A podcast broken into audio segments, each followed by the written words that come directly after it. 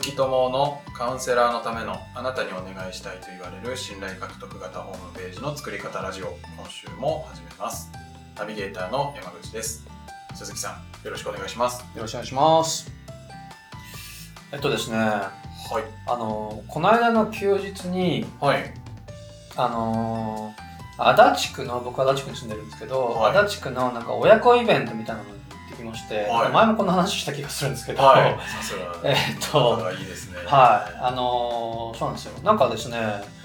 急に、急にというか、なんか忍者に会いに行くからとかって言われて、忍者そう、僕全然意味わかんなかったんですけど、はなんかそういうなんかイベントなんかあるらしくて、いはでなんかあのもう妻も、まあ、息子もですねもうやる気満々でいはあのい とりあえず行ってきたんですよはいでなんかですねあの結局よくよくわかんないですけどなんかそういう日本のなんか文化だとか、まあ、忍者とかも含めてですねそういうなんか日本の文化とかをなんか世界に広めるみたいな活動をされてる団体のなんかイベントだったんですけどあなんか実際その忍者のなんか集団とかもなんかフランスとかにも呼ばれてほなんかこう、なんだろうパフォーマンスしてる手段だったんですけどう、へえそう。で、あのー行ったんですね。で、なんかたちっちゃい体育館みたいなところ行ってですね、あの、なんか受付を済ませて、はいで、なんかその受付で、なんかその新聞紙をくるくるって丸めた、なんかこう、多分こう棒棒っていうのがその多分忍者の剣のイメージだと思うんですけど、はそれをこう渡されてですね、あのーなんかもう、なんだろうな、多分後でなんかやるんだろうなみたいな感じで、いはいあの子供たちももうワクワクでですね、はいあの楽しみに待ってたんですよ。はいで、まあ時間になりまして、であのーまああのーなんか、あのー司会みたいな人に紹介されて、あのー忍者出てきましはいた。はい。で、まあまあ、もうわかりやすい忍者の格好ですよね。はいあのなんか黒装束っていうのかなあのうん黒い格好してで目だけ出ててはであのなんか頭額には額当てみたいなやつがあってあと背中になんか刀を刺してたりしてい、はいうん、まああのなんだろう分かりやすいザ・忍者が出てきてですねはいあの話が始まりましたはいで、まあ、そこでの話がちょっとですねあのなんか意外だったんで、まあ、ちょっと今回シェアしたいなと思ってあの思ったんですけど、はいまず、まああのまあ、いろいろ驚いたんですけど、まず最初に驚いたのが、あの、忍者は戦いませんと。ほう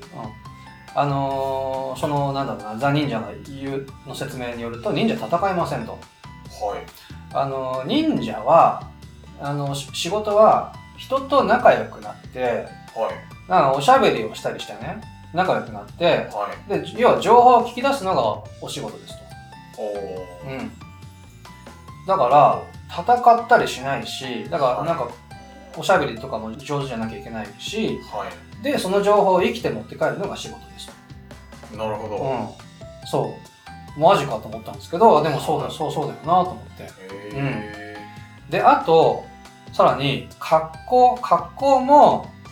いやこんな格好してませんとそれ言っちゃうんですねそうそうあのー結構シュールだったんですけ どこんな格好しません普通のあのーまあ当時まあ江戸時代とかですかねその農民みたいな格好をしてますとはうん。だからこれはね、今僕、あの私着てるのは、その、後の、その、イメージで、その、作り上げられた忍者の格好ですと。あの、もう大丈夫か、子供 子供たち大丈夫かと思って、 ちょっとハラハラしてたんですけど、ははい、でもまあ、でも、なんだろうな、話するんでね、あの、はぼ僕は面白かったんですけど、あの、聞いてたんですけど、いで、さらに、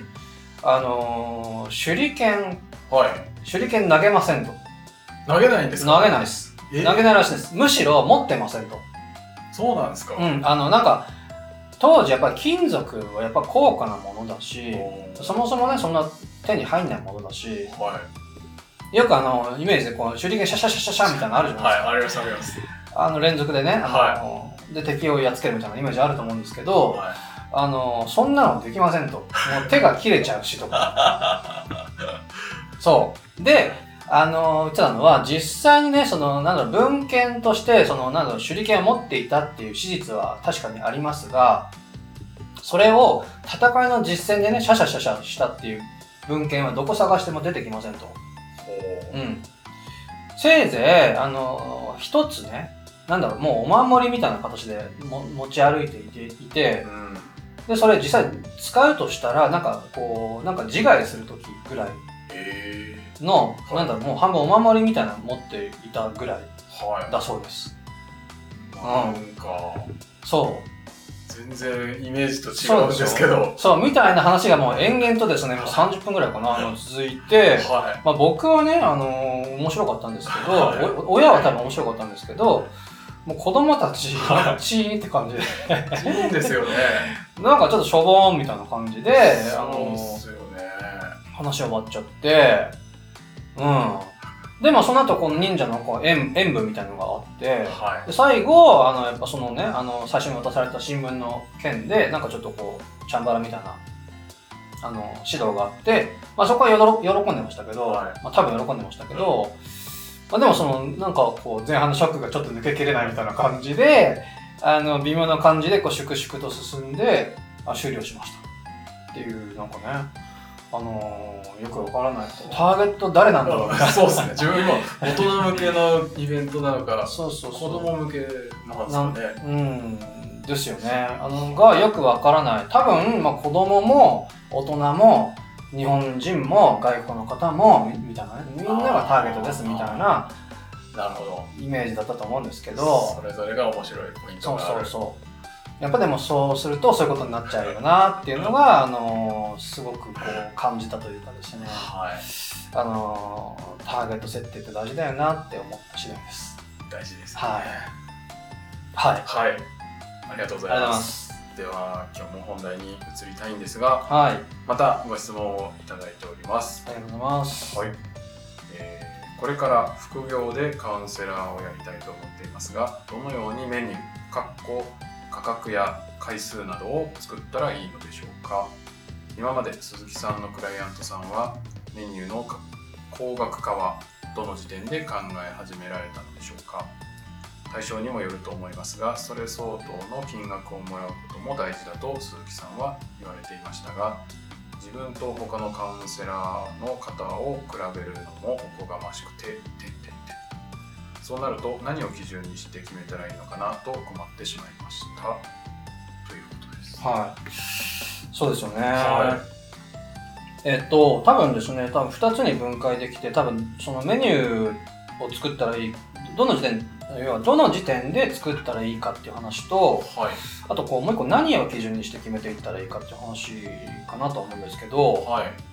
まず、まあどの時点でっていうことで言うと、はいまあ、僕はですね、まあある程度こう最初から、もうその、まあ僕ホームページをまず作りましょうって言ってるんですけど、そのホームページ作るっていう段階で、要はその、読んでくれる方への、その、価格教育、そしてこう、価値教育っていうことをホームページの中でやっていくんですけど、はい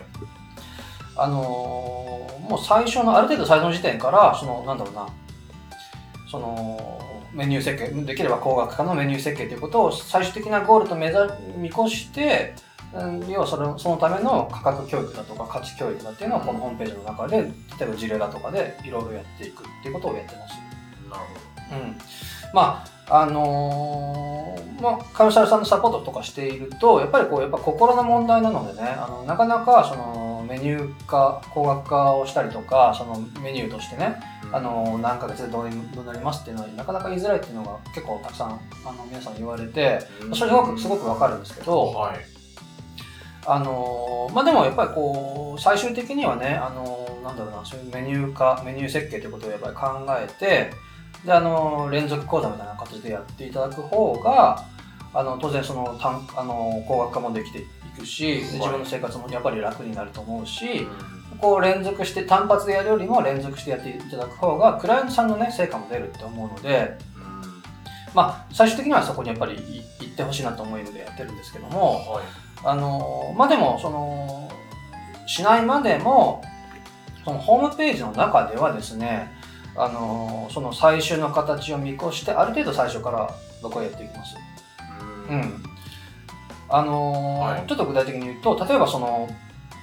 なんかあの例えばですけどなんか事例とかをホームページの中で紹介するときにはいそのなんか例えばじゃああるクライアントさんがいてその方こうずっとなんとかっていうことで悩まれていてでその方はその例えば自己啓発のなんかセミナーとかにねあのずっともう何年も通われて、えーもうあのいくらいくらあの毎月払っていたんだけどもでもなかなか改善しなくて私のところに来られてはい点点点みたいな話でどうどういうふうに改善されましたみたいな事例を例えば言ったりだとかはいでまたこうあるクライアントが、あのーいらっしゃってでその方こうあるこう病病院っていうのはそのクリニックのその診療内科にねあの何年間通わ何ヶ月通われてでもう月々何万円くらいかけてらかけていたんだけどもなかなか成果出ないんでって言って私のところ来られてでこういうサポートをしてこういう改善をされたんですみたいな事例はいを例えばこう伝えていくんですけどそれななななんでその方を伝えるかっていうとはいそのなんだろうなその事例を伝えることによってねなるほどとその例えばそのなんとかっていう問題を解決するのって一般的にはねあの何ヶ月何年っていう期間がかかるしで、あのークリニックだとか、そのなんだろう、こう、セミナーとか行くにしても、その、いどどれぐらいの金額かかるもんだなうんうんっていうのが、なんとなくこう、すり込まれていくわけですよ。うんうん。まあそうですよねうん。はそう。で、あのーなので、実際、じゃあその、まあ、その工学工学科のメニュー、まあ、作る、作らないによらずですね、その、一般的に、その、なんとかっていうその問題を解決するのって、これくらいの期間かかるもんだし、いこれくらいの金額かかるもんなんだよねっていう、こう、仕掛けっていうんですかね、その、ちょっとした刷り込みっていうのを、ホームページの中で最初からつ作り込んでいきます。はいうん。そう。それを入れとくとある程度自分が高額になっても、うんはい当然このぐらいはかかる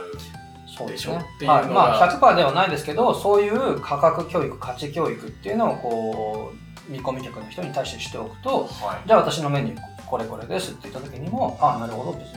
それじゃあ高くないかもねって思ってもらえるかもしれないっていう話ですね。なるほうん、っ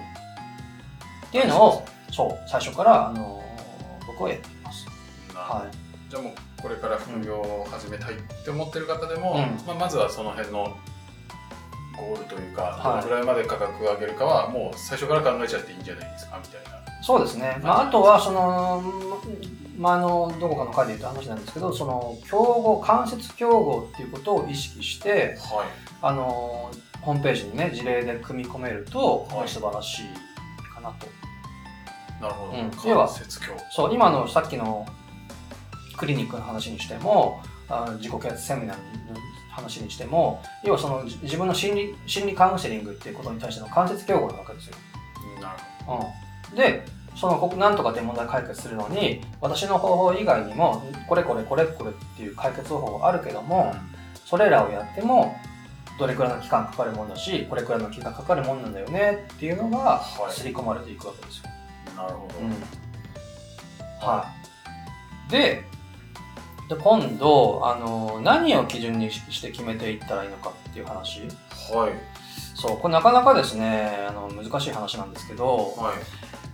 い何を基準にして決めていったらいいいいと思います何をそうなんかよくやっぱり相場というかうん他のカウンセラーさん、このぐらいでやってるから、うんうんうんうんそうですよねいくらぐらいがいいんじゃないかみたいなそう感なんですよじじゃないでしそょうなんですよ。あのーまさにそういう話なんですけど、はえっ、と、僕言いたかったのは、まあ、今言った話ではあるんですけども、あのーですね、まさにその直接競合、間接競合って話があって、その直接競合っていうのが、その、要は同業他社なわけですよ。いはいそこと、そこを基準にしちゃうとですね、あの自分の価値がどんどん下がっていっちゃうわけですよ。要はその価格競争にどんどん巻き込まれていっちゃい、いっちゃいやすくなっちゃうので、はいあのまあ、さっき言った話なんですけども、この間接競合っていうのを意識して、はい要はそのこなんとか心の問題を解決するのって、その心理カウンセリングっていう私の方法もあるけども、それ以外の例えばこうクリニック、病院、診療内科っていう方法もあるかもしれないし、えっ、となんか自己啓発セミナーっていうのもあるかもしれないし、なんとかっていう方法もあるかもしれないし、っていう、その、なんだろうな、間接競合っていうんですけど、そういうのはい。と比較してあげて、はい。でそれをホームページで訴求してあげると、うんと、なんだろうな。要はそこが基準になるので、はい。あのーなんだろう、値段も上げやすくなるかもしれないし、そう、あのーなんだろう。一つ、えっ、と、その、なんだろう、直接競合、同業他社を基準に基準にするんじゃなくて、その、間接競合を基準にするっていうのが一つポイントです。なるほうど。ん。じゃあこの方何か他のカウンセラーと比べるのもおこがましくてって他のカウンセラーさんと比べようとしてうん。そうなんですが、うそうじゃなくって、ん。うん。別の手段のそものと比べた方がう。うん。高額化できる。そうですね、まあ、高額化が全てじゃないと思うんですけど、まあ、はいあのそうですね、その、なんだろうな、要はその悩んでる人にとっては、いろんな選択肢があるわけじゃないですか。そうですね。うん、だから、もうたあのさも当然かのように私の方法これなんですっていうことよりも、いろんな方法がありますと。それでいいとこいいいところもあるし、悪いところもあるし、一般的にこれくらいの期間かかるし、これくらいの期間かかるものなんだよっていうことをちゃんと教えてあげると、は要はその人に対する信頼感も当然上がってきますい。し、うんで私のメニューこれなんですって言った時にもあじゃあそんな高くないかもねって思ってもらいやすくあもするので、ーなるうほん、そのなんだろうな基準をその間接競合を比較比較比較というかその基準にして決めるっていうのが一つおど。すすなるめです。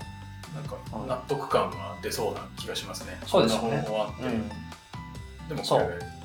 こんな値段ですよみたいそうなんですそうなんです。な。はい。あと、あのこれですね、えっと、そう、要はそのメニュー設計とかの話になるんですよ、この辺の話って。はい。でですね、あの、今この短い時間時間でお伝えするのも、正直、なんかいろいろ誤解されそうで、あの、悩むんですけど、はい。もう一個だけ、あの簡単にポイントをお伝えしたいんですけど、はい。まあ、今その間接競合を基準にするっていう話をお伝えしたんですけど、もう一個はですね、その、ゴールと比較させる、してもらうっていう考え方。ゴールと比較して。ゴールっていうのは、要はそのクライアントさんの問題が解決されて、はい。あの、要は改善された、あの、改善された後のその日々の生活だとか、日々のそのライブシーンだとか、はい。そのなんか幸せになった状態はと比較してもらうさせるっていうのがもう一個考え方としてあって、い。なるほど。うん、